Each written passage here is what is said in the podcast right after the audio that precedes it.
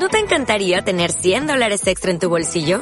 Haz que un experto bilingüe de TurboTax declare tus impuestos para el 31 de marzo y obtén 100 dólares de vuelta al instante. Porque no importa cuáles hayan sido tus logros del año pasado, TurboTax hace que cuenten. Obtén 100 dólares de vuelta y tus impuestos con 100% de precisión. Solo con Intuit TurboTax. Debes declarar para el 31 de marzo. Crédito solo aplicable al costo de la presentación federal con TurboTax Full Service. Oferta sujeta a cambios o cancelación en cualquier momento. Hola, hola. Soy Luisa Ospina, abogada de Converse con estudios en propiedad intelectual, derecho de los negocios y legal design. Soy una enamorada, empernida de la vida. Disfruto las plazas de mercado, leer, escribir y viajar. Mi mejor terapia es abrazarme por las mañanas. Hola, soy Carlos Mario Muñoz, narrador de historias, comunicador por formación y sombrerero por derecho propio. Creador de contenidos, me gusta cocinarle a las personas y que me regalen vino. Criollo es una palabra con la que me identifico. Hola, hola, soy Verónica Silva, abogada con estudios en Derecho Tributario y Oralidad Argumentativa. Les cuento que amo todo lo que tenga vida y uno de mis placeres gastronómicos son las arepas. Simple, si no hay donde voy, las llevo conmigo. Amo ver mi pasaporte lleno de sellos.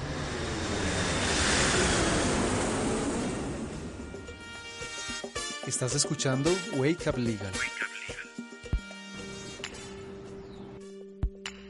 El proverbio colombiano dar papaya es cuando un colombiano en sus facultades de pleno uso de razón hace un acto inconsciente que termina por perjudicarlo a él y beneficiando a un tercero. Bueno, hola a todos, aquí seguimos con, con Camilo hablando de este tema tan importante del cual estamos enganchados, que sé que muchos de ustedes estuvieron pendientes de, esta, de este nuevo programa, de esta segunda parte de esta entrevista tan importante para ustedes y para su conocimiento. Cuéntanos en qué delitos y, o a qué delitos pueden ser víctimas los empresarios. Un saludo muy especial para Up Legal y toda la audiencia presente. Claro, en la sesión anterior abordamos esos delitos en los cuales podrían verse inmersos los empresarios y es importante también eh, conocer de qué delitos podemos ser víctimas los empresarios. Para ello, entonces, de alguna manera, he logrado como un compendio de ciertos delitos que denomino yo contra el normal desarrollo empresarial, entre los cuales encontramos los siguientes. Cabe hacer relación al delito de lesiones personales, el que cause a otro daño en el cuerpo o en la salud, incurrirá pues en las correspondientes sanciones allí establecidas. ¿Cuándo ocurre eso? Cuando, por ejemplo, entre trabajadores o algún trabajador procede a generar peleas o riñas o de alguna manera pues atentar contra nuestra integridad física, pues eh, seríamos víctima de este delito de lesiones personales y es muy importante, como lo indiqué anteriormente, acudir ante la Fiscalía General de la Nación para que se tomen las medidas correspondientes. También tenemos un delito que es la fraudulenta internación en asilo, clínica o establecimiento similar. Este delito nos indica que el que mediante maniobra engañosa obtenga la internación de una persona en asilo, clínica o establecimiento similar, simulándola enferma o desamparada, incurrirá en la correspondiente pena de prisión. Esto ocurre cuando, por ejemplo, un trabajador simula estar enfermo o desamparado y logra la internación en una clínica, por ejemplo, para evadir las responsabilidades propias de la actividad que desempeña. En ese caso, esa persona, como determinador de ese delito, pues se vería inmerso en las penas correspondientes, así como esa persona que de alguna manera le sigue el juego y logra como tal esa internación dentro de ese asilo. Es importante tener en cuenta que estos delitos a los cuales estamos haciendo referencia es muy importante que se cuente con esa intención, ¿sí? con esa subjetividad en la persona de querer incurrir en esa conducta a sabiendas pues de que no está enferma ni está desamparada, pero así todo quiere eh, eh, lograr esa internación fraudulenta dentro de un establecimiento de los cuales se acaba de hacer referencia. También es importante tener en cuenta que podemos ser eh, víctimas del delito de violación de habitación ajena. Este delito ocurre cuando una persona se introduce arbitraria, engañosa o clandestinamente en habitación ajena o en sus dependencias inmediatas o el que por cualquier medio indebido escuche, observe, grabe, fotografíe o filme aspectos de eh, del lugar de trabajo. Este delito pues lo encontramos en el artículo 191 y pues es muy importante tener en cuenta que el lugar de trabajo es inviolable, ha sido una de las grandes conquistas de la humanidad lograr establecer esos límites ¿sí? de las personas y del domicilio y del lugar de trabajo y ninguna persona está autorizada para efectuar alguna de las situaciones que se indicaron en precedencia. Es importante también tener en cuenta que existe un delito que es la violación de la libertad de trabajo. Este delito ocurre cuando alguien mediante violencia o maniobra engañosa logra el retiro de los operarios o trabajadores de los establecimientos donde laboran o por los mismos medios perturba o impide el libre ejercicio de la actividad de cualquier persona. Si como consecuencia de esta conducta sobreviene la suspensión o cesación colectiva del trabajo, la pena pues sería aumentada. Incorrirá en la correspondiente pena de prisión. Es decir, que nadie está autorizado para de alguna manera lograr la suspensión o paralización del trabajo mediante actos que como tal afectan la actividad económica que lícitamente se está desarrollando. Este delito igualmente se encuentra agravado por el hecho de que sobreviniese la suspensión o la cesación colectiva del trabajo. Entonces es muy importante que si vemos que alguien está realizando actos de sabotaje, ¿sí? que está de alguna manera impidiendo que la actividad económica se pueda desarrollar en óptimas condiciones, pues podemos acudir ante la Fiscalía General de la Nación para que se adopten las medidas correspondientes. También es importante, en la sesión anterior hablamos de que no se podía obligar a una persona a realizar un acto religioso o impedirle que ejerciera el acto religioso que le corresponde, pero si nosotros dentro de nuestra empresa, de alguna manera, pues queremos celebrar voluntariamente, ¿cierto? El que quiera asistir, una celebración de ceremonia o función religiosa, el que perturbe o impida esa celebración o función religiosa, pues también incurrirá en la correspondiente pena. De esta manera, pues se protege como tal ese derecho a la libertad de cultos, a la libertad de creencias y pues si de alguna manera es un culto permitido y lo estamos desarrollando como empresarios, pues nadie podría llegar a impedir o perturbar la celebración del mismo.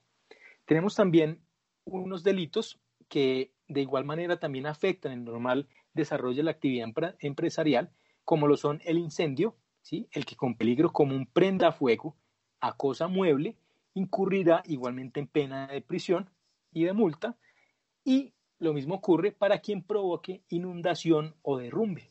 El que ocasione inundación o derrumbe incurrirá en prisión de 16 a 180 meses y una multa pues correspondiente. Y en el mismo sentido, al que por cualquier medio suscite pánico en lugar público, abierto al público, en transporte colectivo, incurrirá en multa.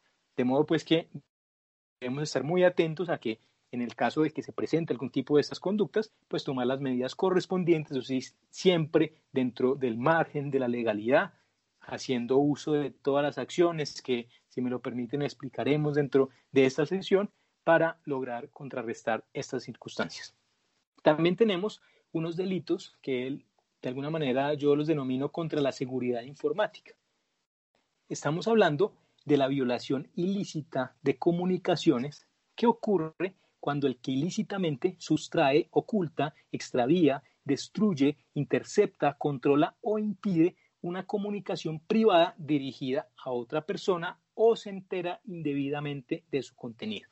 Es decir, el, el director comercial le envía un correo electrónico al gerente de compras eh, por cualquier situación y una persona que no está autorizada de alguna manera intercepta esta comunicación o se entera indebidamente de su contenido, pues estaría inmerso en un delito que se denomina violación ilícita de comunicaciones. De la misma manera, tenemos el delito de acceso abusivo a un sistema informático. Esto es como lo que vulgarmente se conoce como el hackeo, o sea, me hackearon, que es cuando el que sin autorización o por fuera de lo acordado acceda en todo o en parte a un sistema informático protegido o no con medida de seguridad o se mantenga dentro del mismo contra la voluntad de quien tenga legítimo derecho a excluirlo. De modo pues que si alguien ingresa a nuestro sistema informático sin que nosotros lo hubiésemos autorizado o permanece por más tiempo dentro del mismo, pues igualmente es un delito sancionado por nuestra legislación. En igual sentido tenemos el daño informático.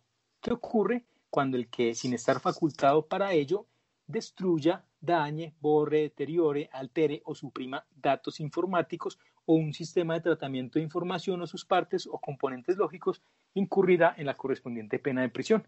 Tenemos pues que nadie está autorizado, pues sin estarlo, para destruir, dañar o borrar de alguna manera nuestros datos informáticos, nuestro sistema de tratamiento de información, porque pues estaría inmerso dentro de esos delitos y la normatividad protege como tal ese derecho a tener eh, nuestro sistema de informativo en óptimas condiciones. Y por último, vale hacer mención a el uso de software malicioso. Esto pues se refiere como al que sin estar facultado para ello produzca, trafique, adquiera o distribuya, venda envíe, introduzca o extraiga del territorio nacional software malicioso u otros programas de computación de efectos dañinos. Esto pues eh, para efectos de que una persona tengamos conocimiento que está de alguna manera pues haciendo uso de lo que se denomina como virus informáticos, ¿sí? pues igualmente podemos denunciarlo y el Estado está en la obligación de perseguir a esa persona y tomar las medidas correspondientes. También es muy importante dentro de este tema de los delitos que, de los cuales pueden ser víctimas los empresarios, son aquellos delitos que yo denomino contra los datos reservados. Desde este punto de vista es muy importante saber que en la empresa podemos tener información que es sensible, es reservada, pero en gracia tenemos eh, el know-how, los secretos comerciales, ¿sí? los procesos industriales que de alguna manera son los que nos diferencian de los demás competidores y pues la normatividad protege esa información y sanciona a las personas que atenten contra ese derecho que como empresarios tenemos a contar con esa reserva de esa información sensible y que pues de ser revelada al público pues realmente se acabaría el chiste que tenemos como empresarios, nuestro, el, la esencia de nuestro producto, de nuestro servicio, de modo que es muy importante que conozcamos qué delitos pueden ocurrir dentro de este punto. Tenemos el artículo 194 del Código Penal nos habla del delito de divulgación y empleo de documentos reservados. El que en provecho propio o ajeno o con perjuicio de otro divulgue o emplee el contenido de un documento que deba permanecer en reserva incurrirá en la correspondiente pena.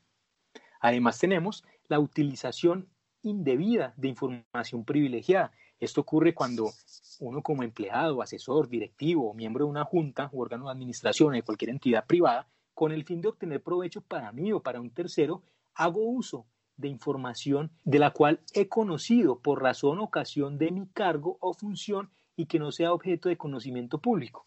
Es decir, de acuerdo con, con mi función, pues obtengo una información que es reservada, que no es de conocimiento público y pues la doy a conocer a terceros para obtener algún tipo de provecho. Y es importante también el delito de violación de reserva industrial o comercial que en el mismo sentido sanciona al que emplee, revele, divulgue descubrimiento, invención científica, proceso o aplicación industrial o comercial llegados a su conocimiento por razón de su cargo, oficio o profesión y que deba eh, permanecer en reserva, se incurrirá en esta conducta.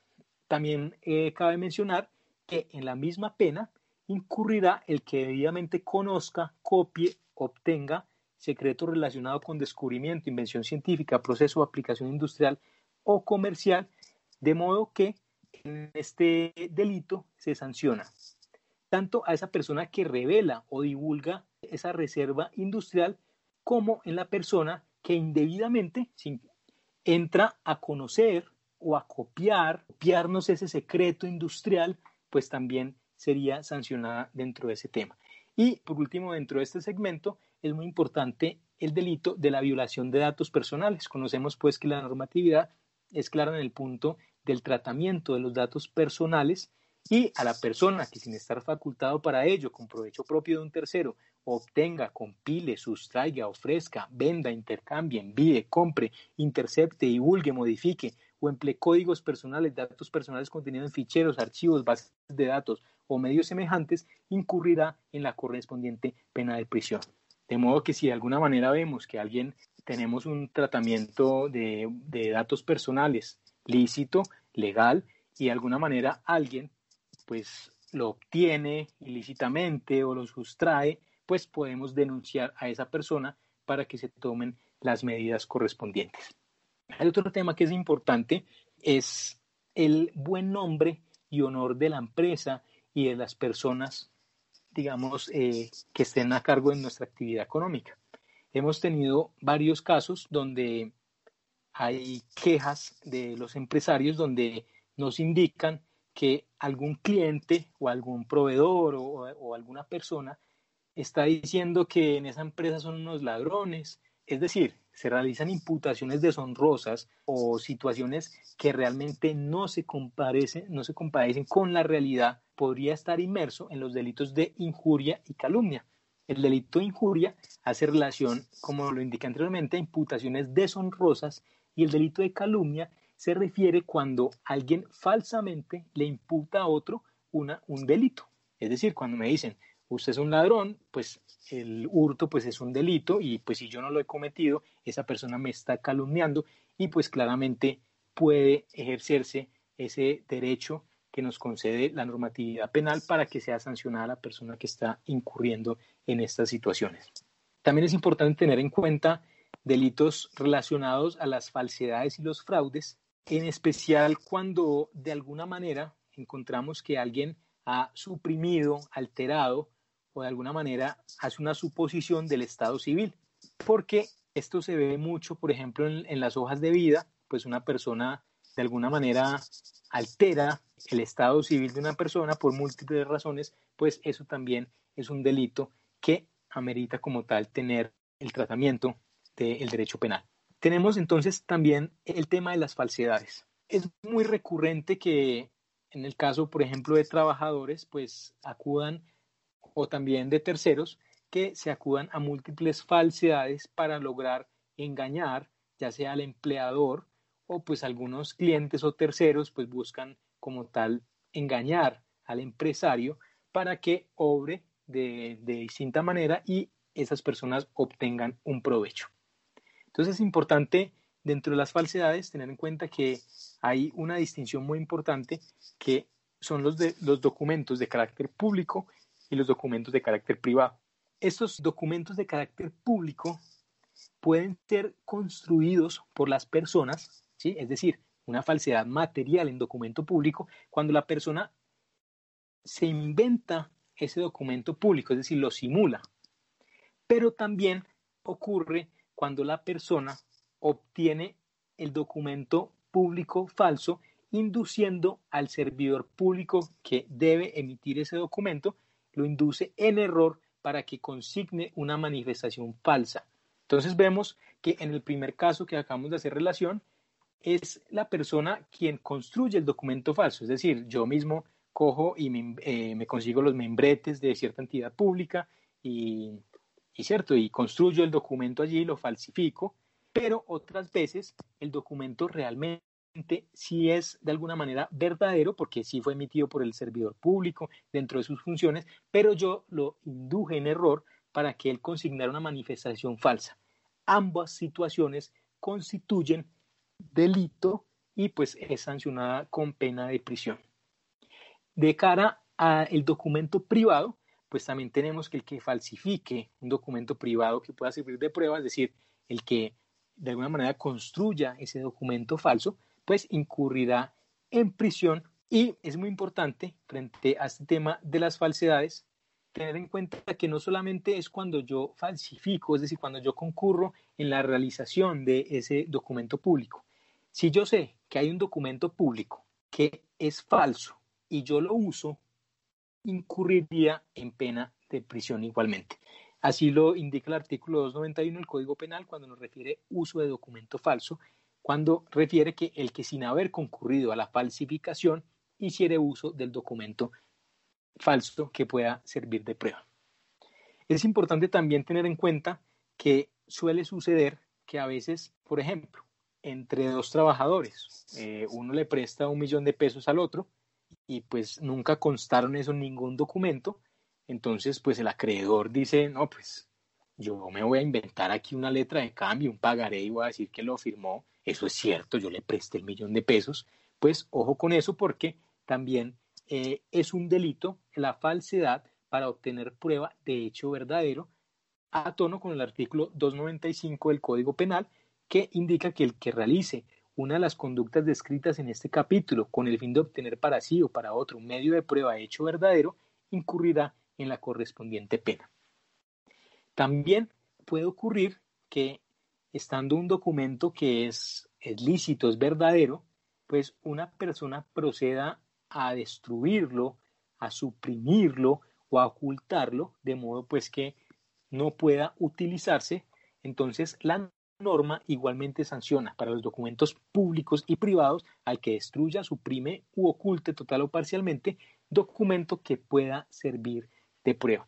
De modo pues que si de alguna manera en un proceso disciplinario a un trabajador le prestamos el expediente para que conozca eh, las pruebas y, arranca una hoja y, y, la oculta o la, o la destruye de alguna manera, pues ahí estaría inmerso dentro de esa conducta.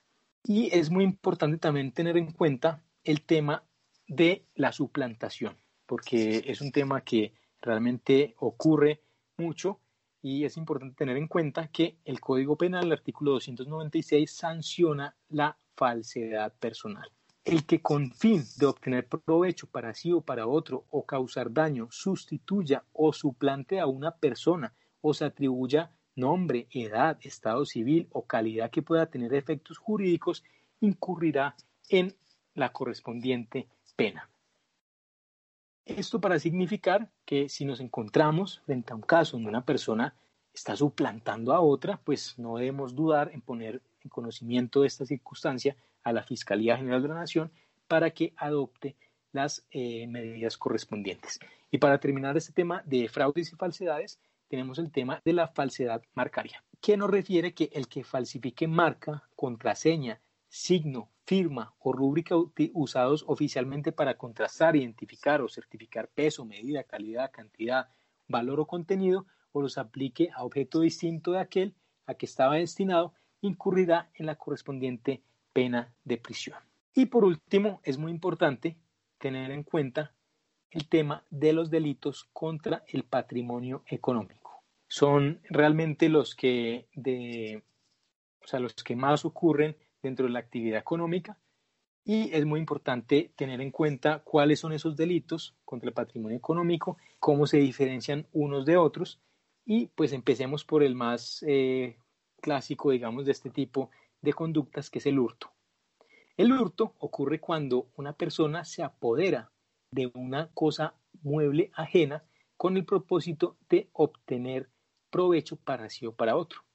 El hurto tiene múltiples modalidades encontramos que hay un, hay un tipo penal que se denomina hurto calificado, que entre otras cosas es cuando yo voy a hurtar, a apoderarme de una cosa bien ajena para mi propio provecho, para otro, y acudo a la modalidad, por ejemplo, de violencia contra las personas o de violencia contra las cosas, cuando yo de alguna manera forzo las chapas o, candados o, situaciones de, de, de alguna manera pues ahí sería hurto calificado, pero pues el hurto, como les, les indiqué anteriormente, pues tiene varias modalidades. Hay un, hay un tema que recientemente está ocurriendo mucho, que es el tema del hurto por medios informáticos y semejantes, que opera cuando el que superando medidas de seguridad informáticas realice la conducta señalada en, en el artículo correspondiente al hurto manipulando un sistema informático, una red de sistema electrónico, telemático u otro medio semejante o suplantando a un usuario ante los sistemas de autenticación y de autorización establecidos pues incurrirá en la correspondiente pena.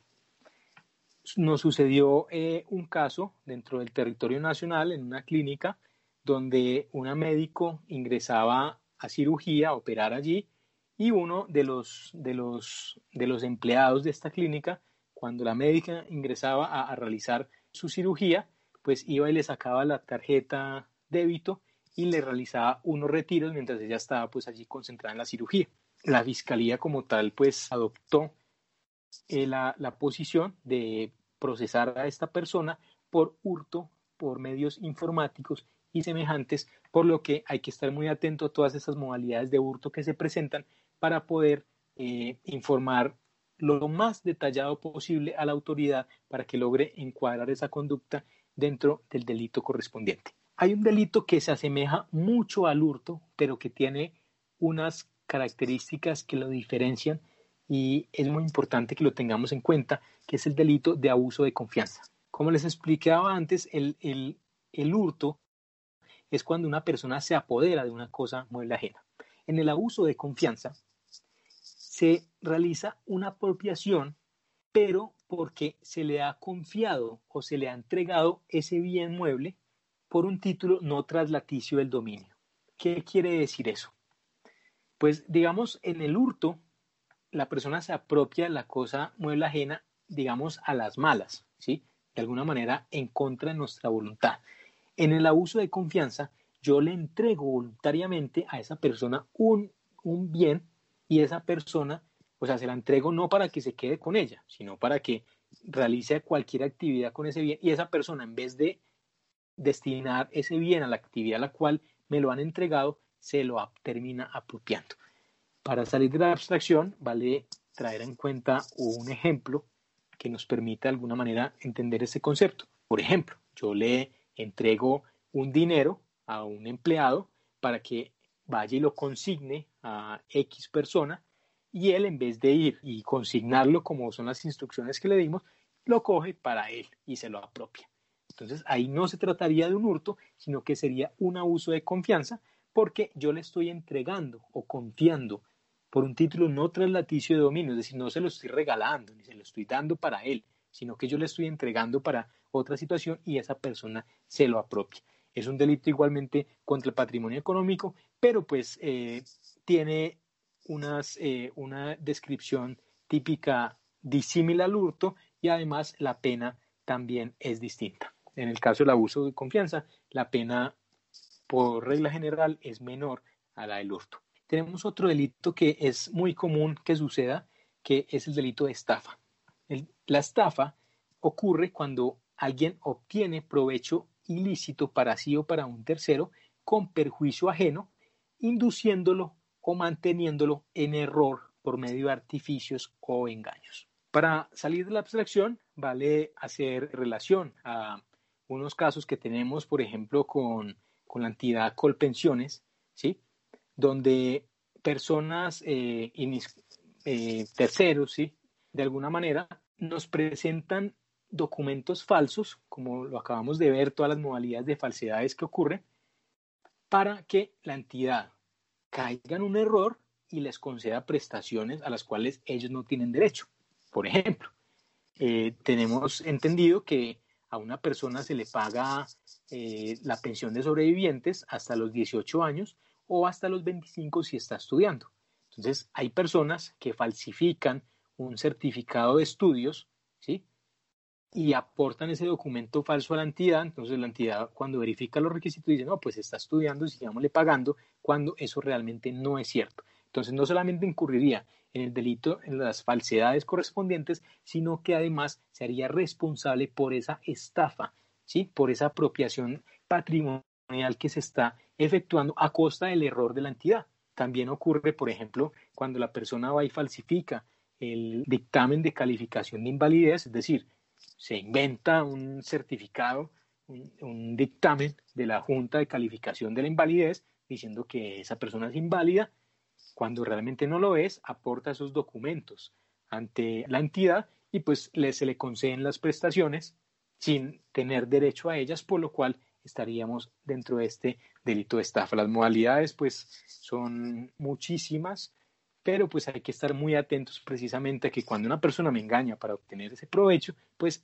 eh, estaría inmerso en este delito de estafa. Y eh, frente al tema de los delitos eh, contra el patrimonio, también es muy importante tener en cuenta el delito de daño en bien ajeno. Nosotros como empresarios tenemos derecho a tener nuestras sedes, nuestras instalaciones, nuestras plantas físicas en óptimas condiciones, ¿sí? en el mejor estado posible. Y si una persona de manera injustificada procede a destruir, a inutilizar, hacer desaparecer o de cualquier otro modo dañar esos bienes de nosotros, bienes o inmuebles, incurrirá en la correspondiente pena de prisión. Entonces, si vemos que un trabajador le dio mucha rabia porque yo, no sé, lo, lo reprendí por alguna situación o, le hice algún comentario y se desquita con un bien de nosotros y va allí y, y procede a dañar una máquina o una pared, no sé, cualquier situación, pues claramente podemos denunciar a esa persona por el delito de daño en bien ajeno y pues tendría que verse afrontar como tal un derecho penal. Y pues hay un delito que si bien puede no, tener una relación directa con, con, la actividad empresarial como tal, pues sí me parece que es importante tenerlo en cuenta que es el delito de usura, que es cuando se recibe o se cobran directa o indirectamente a cambio de préstamo de dinero o por concepto de venta de bienes o servicios a plazo una utilidad o ventaja que exceda de la mitad del interés bancario corriente, se estaría inmerso en este delito de usura. Es importante tener en cuenta que muchas veces las personas suelen darle denominaciones, ¿sí? O, o de alguna manera maquillar esa operación de múltiples formas. De todos modos, si se está recibiendo o percibiendo una ventaja o utilidad que exceda de la mitad del interés bancario corriente, pues estaríamos inmersos en este delito de usura, que pues entre el límite es la mitad del interés bancario corriente, ¿sí? Podemos cobrar menos de la mitad del interés bancario corriente. Ya más de la mitad del interés bancario corriente nos haríamos acreedores a estas sanciones y pues entre más se cobre, pues las penas se van agravando para no hacer más extensivo este, este tema. Esos serían eh, los delitos que de alguna manera eh, consideramos eh, pueden ser víctimas los empresarios para que estén muy atentos a si se presentan estos casos, saben que cuentan con la tutela efectiva del Estado, que la Fiscalía General de la Nación, como órgano persecutor y acusador, está obligado a adelantar las investigaciones correspondientes y llegar hasta las últimas consecuencias con este tema. Ya teniendo claro cuáles son los, los delitos de los cuales podrían ser víctimas los empresarios, háblanos un poco sobre el procedimiento al que se debe recurrir y el, que se debe aplicar en caso de ser víctima de algún delito. Es muy importante siempre estar apegados a la normatividad, a la legalidad. Y pues en caso de que yo me percate de que estoy siendo víctima de alguna de las conductas a las cuales hemos hecho referencia a lo largo de las sesiones que hemos adelantado, pues el procedimiento correcto y legal lo que se debe hacer es proceder a denunciar ante la Fiscalía estos hechos. Hay un concepto que es muy importante que es el tema de la querella. la querella es, si bien se asimila mucho a la denuncia, la querella versaría sobre ciertos delitos que para no eh, extenderme y, digamos, de alguna manera ocurrir en tecnicismos aquí, lo importante de este concepto de la querella es que tiene un término de caducidad de seis meses. De esta manera es muy importante denunciar cuanto antes podamos cuando nos percatemos de que estamos frente a un delito, porque hay algunos delitos que se denominan querellables que, como les indicaba anteriormente, tiene un término de seis meses para interponerse la correspondiente denuncia, que en este caso se llama querella. Entonces, si se nos pasan los seis meses para denunciar ese delito pues ya la Fiscalía no estaría obligada a adelantar ninguna eh, investigación y aparte, pues a la defensa de la persona que estamos denunciando, pues le asiste todo el derecho a eh, solicitar que se archive la investigación, puesto que no se cumplió con ese término de los seis meses. Entonces, el procedimiento en caso de ser víctima de un delito es denunciar cuanto antes, por lo menos dentro de los seis meses, para que no perdamos esa oportunidad de contar con la tutela efectiva del Estado, frente a nuestros derechos y adicional es importante que se conozca que tengo derecho como víctima a, a designar un abogado de mi confianza para que efectúe la correspondiente, la correspondiente defensa de mis derechos. Si bien es cierto, la Fiscalía es la representante de la sociedad y de las víctimas, pues es muy aconsejable en muchos casos que si tenemos la posibilidad de designar nuestro propio apoderado, pues lo hagamos, porque si, por ejemplo, la Fiscalía decide que aquí no hay ningún tipo de delito y quiere archivar la investigación, pues el abogado que nosotros designemos puede entrar a controvertir esas decisiones de la Fiscalía y de alguna manera tener una cobertura mucho más, mucho más precisa, digamos, frente a nuestros intereses. ¿Cuáles son los derechos que tiene el empresario, pues en caso de estar inmerso en un delito? Bueno, los derechos que tiene una persona en caso de estar inmerso en un delito, digamos, de modo muy general y que son muy importantes, son la presunción de inocencia, el derecho a ser tratado como inocente, así descubramos a una persona, como dice el dicho, con las manos en la masa.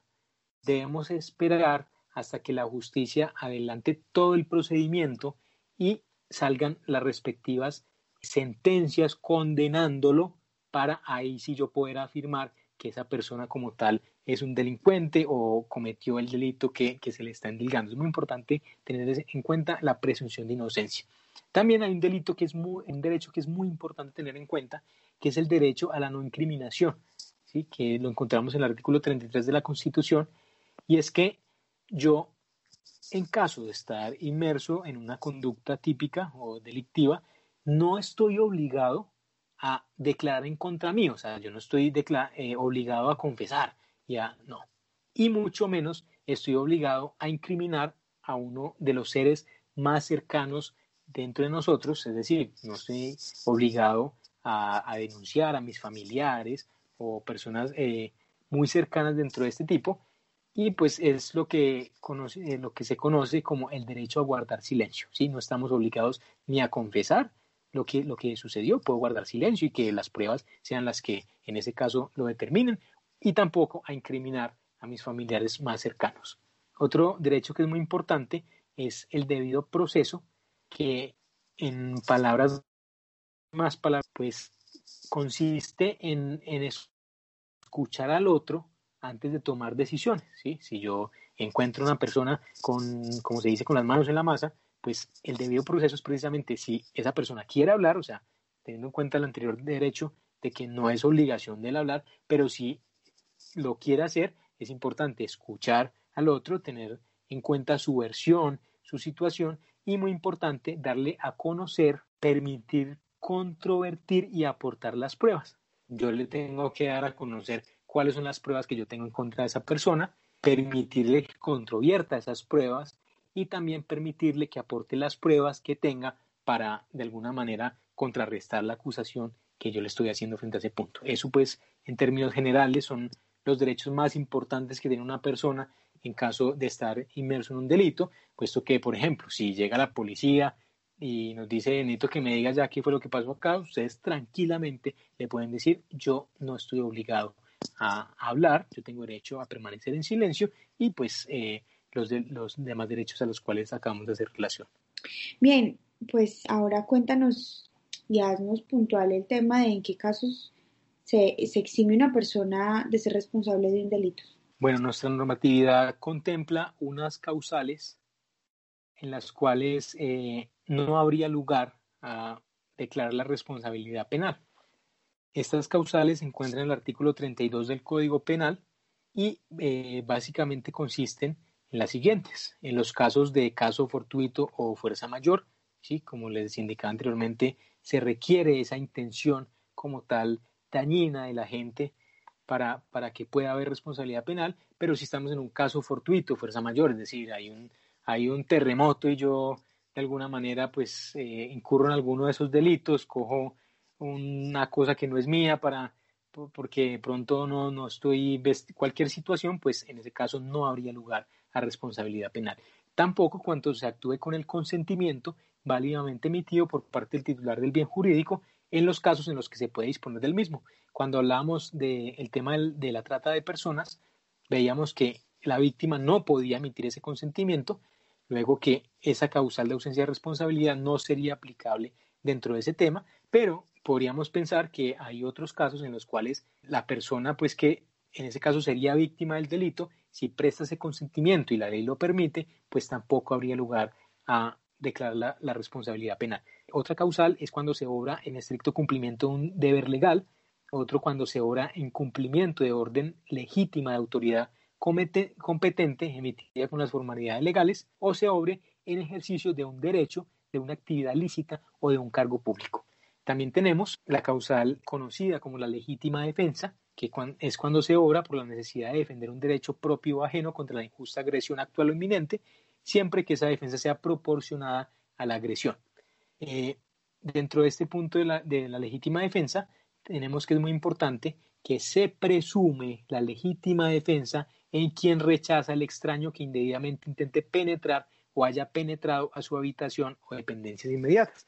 Vimos que, eh, la violación al lugar de habitación o al lugar de trabajo y pues claramente si alguien ingresa indebidamente a ese lugar de trabajo y nosotros repelemos ese, ese ataque o, esa, o, esa, violación a, a, la, a, la, dependencia del trabajo, pues se presumiría esa legítima defensa. Obviamente la presunción pues puede ser derruida, se pueden aportar pruebas donde claramente se demuestre que no pero la legítima defensa, pero pues la normatividad establece como tal esa carga eh, a favor de la persona que está disfrutando de su domicilio y pues realmente sufre la violación al mismo por parte de un tercero sin eh, ninguna justificación. También tenemos el estado de necesidad, que es cuando se obra por la necesidad de proteger un derecho propio o ajeno de un peligro actual o inminente, inevitable de otra manera, que la gente no haya causado intencionalmente o por imprudencia y que no tenga el deber jurídico de afrontar. Eso significa, o para eh, salir de la abstracción, un ejemplo, cuando, por ejemplo, el lugar de trabajo se incendia y yo pues rompo una ventana para poder salir, ahí vemos que hay dos derechos en tensión, que son por un lado mi vida, porque hay un incendio y pues puedo morir en ese incendio, y por el otro lado está el derecho a tener, digamos, los bienes en óptimas condiciones. Entonces, en ese caso, un, ese derecho cede ante el otro derecho de mayor, de mayor magnitud. Eso pues en términos generales, porque esta, esta causal de ausencia de responsabilidad se da en otra vertiente, pues cuando, es decir, el caso contrario, cuando a veces el delito que se, el, el bien o el derecho que se sacrifica es menor al derecho sacrificado. Pero entonces eso, eso pues es en términos generales. También eh, se excluye la responsabilidad penal cuando se obre bajo insuperable coacción ajena o impulsado por miedo insuperable. Y por último, también no hay lugar a responsabilidad penal cuando la persona obra con error, ya sea de prohibición o error de tipo. El error de prohibición es cuando desconocemos que una conducta está prohibida y el error de tipo es cuando sabemos que la conducta está prohibida pero no sabemos que la estamos cometiendo. El error como tal descarta la existencia de un delito porque como no está esa intencionalidad de la persona, pues eh, no se puede hablar de delito y pues por, por lo tanto tampoco se podría llegar a sancionar. Para finalizar, cuéntanos un poco sobre, los, sobre la indemnización de los perjuicios, es decir, cuando, cuando hay una persona que ha cometido algún delito en mi contra, ¿se debe indemnizar algún perjuicio causado con el mismo? Efectivamente, el delito es fuente de obligaciones. Si yo soy víctima de un delito, la persona que resulte responsable por el mismo debe responder por todos los perjuicios. Dentro del proceso penal existe una figura, una institución procesal que se denomina incidente de reparación integral. Esto opera una vez esté en firme la condena. Esto quiere decir, si yo denuncio a una persona y la condenan en primera instancia, debemos esperar si esa persona va a apelar, es decir, si va a ir a una segunda instancia, y pues cuando ya esté en firme esa condena, es decir, se hayan surtido todas las etapas y definitivamente se responsabilice a esa persona por ese delito, puedo iniciar el incidente de reparación integral. En el incidente de reparación integral, básicamente lo que hacemos es cuantificar el daño. ¿sí? existen en, digamos, en términos generales, unos perjuicios materiales y unos perjuicios inmateriales. Dentro de los perjuicios materiales tenemos el daño emergente, que es el daño que inmediatamente podemos percibir, y hay otro perjuicio material que es el lucro cesante, que es cuando por ese delito que nos cometieron dejamos de percibir ciertas, cierto, ciertos beneficios. Y los perjuicios inmateriales, pues encontramos, por lo general los más conocidos son los perjuicios morales. ¿sí? Es, los delitos pueden llegar a afectar nuestro patrimonio interno, nuestro patrimonio moral, ¿sí? Por ejemplo, en el caso de un homicidio, pues, ¿quién no se va a ver afligido? ¿Quién no va a, padecer profundos sufrimientos si, por ejemplo, eh, se, se, nos, se nos muere a causa de un accidente o, causado por una persona, pues un ser querido. Obviamente, pues eso, todos esos sufrimientos, todo ese menoscabo a nuestro patrimonio interno, moral, pues debe ser resarcido por la persona correspondiente. De verdad, en nombre del equipo y el mío propio agradecemos tu participación, tu información tan valiosa para nosotros y para todas las personas que nos escuchan. Recordemos que, que hoy estuvimos con Camilo Villegas Araque. Cuéntanos en qué redes sociales o en qué lugar te podemos encontrar si queremos ahondar sobre estos temas tan importantes. Claro que sí. Antes de, de dejarles mi contacto, quisiera darles tres recomendaciones infaltables para los empresarios sobre el derecho penal, pues para que tengan en cuenta. Eh, lo primero sería la prevención. La prevención es fundamental. Hay un dicho que nos indica que la ocasión es la que hace al ladrón. Entonces, intentar en lo posible reducir al mínimo las tentaciones o ese indicio de oportunidad para que las personas pues puedan incurrir en estos delitos.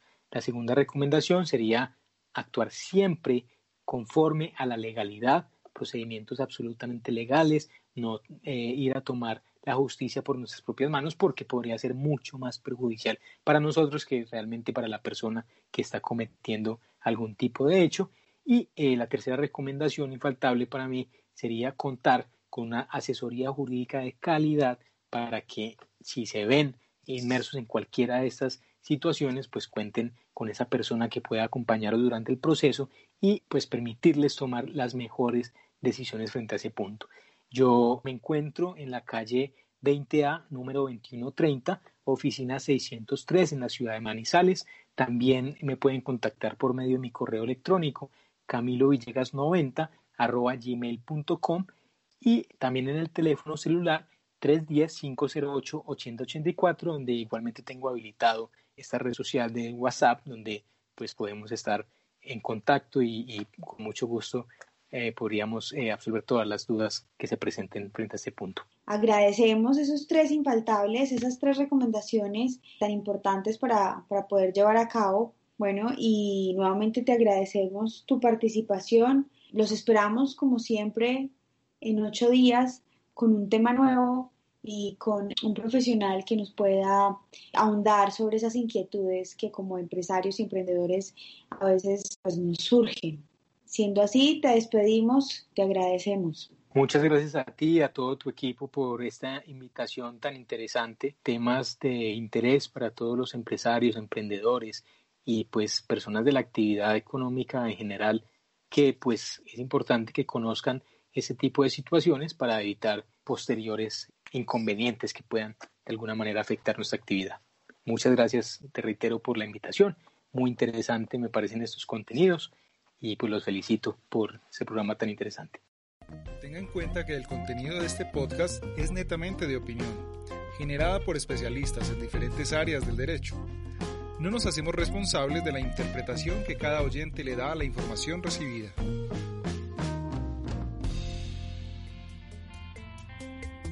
Queridísimos empresarios emprendedores, para nosotros ustedes son lo más importante. Por eso los invitamos a que nos sigan en redes sociales arroba Legal en Instagram, Facebook y LinkedIn. Escríbanos de los temas que les gustaría que habláramos en este podcast. Sus comentarios y sugerencias son muy valiosos para nosotros. Les abrazamos fuerte y por favor no den papaya.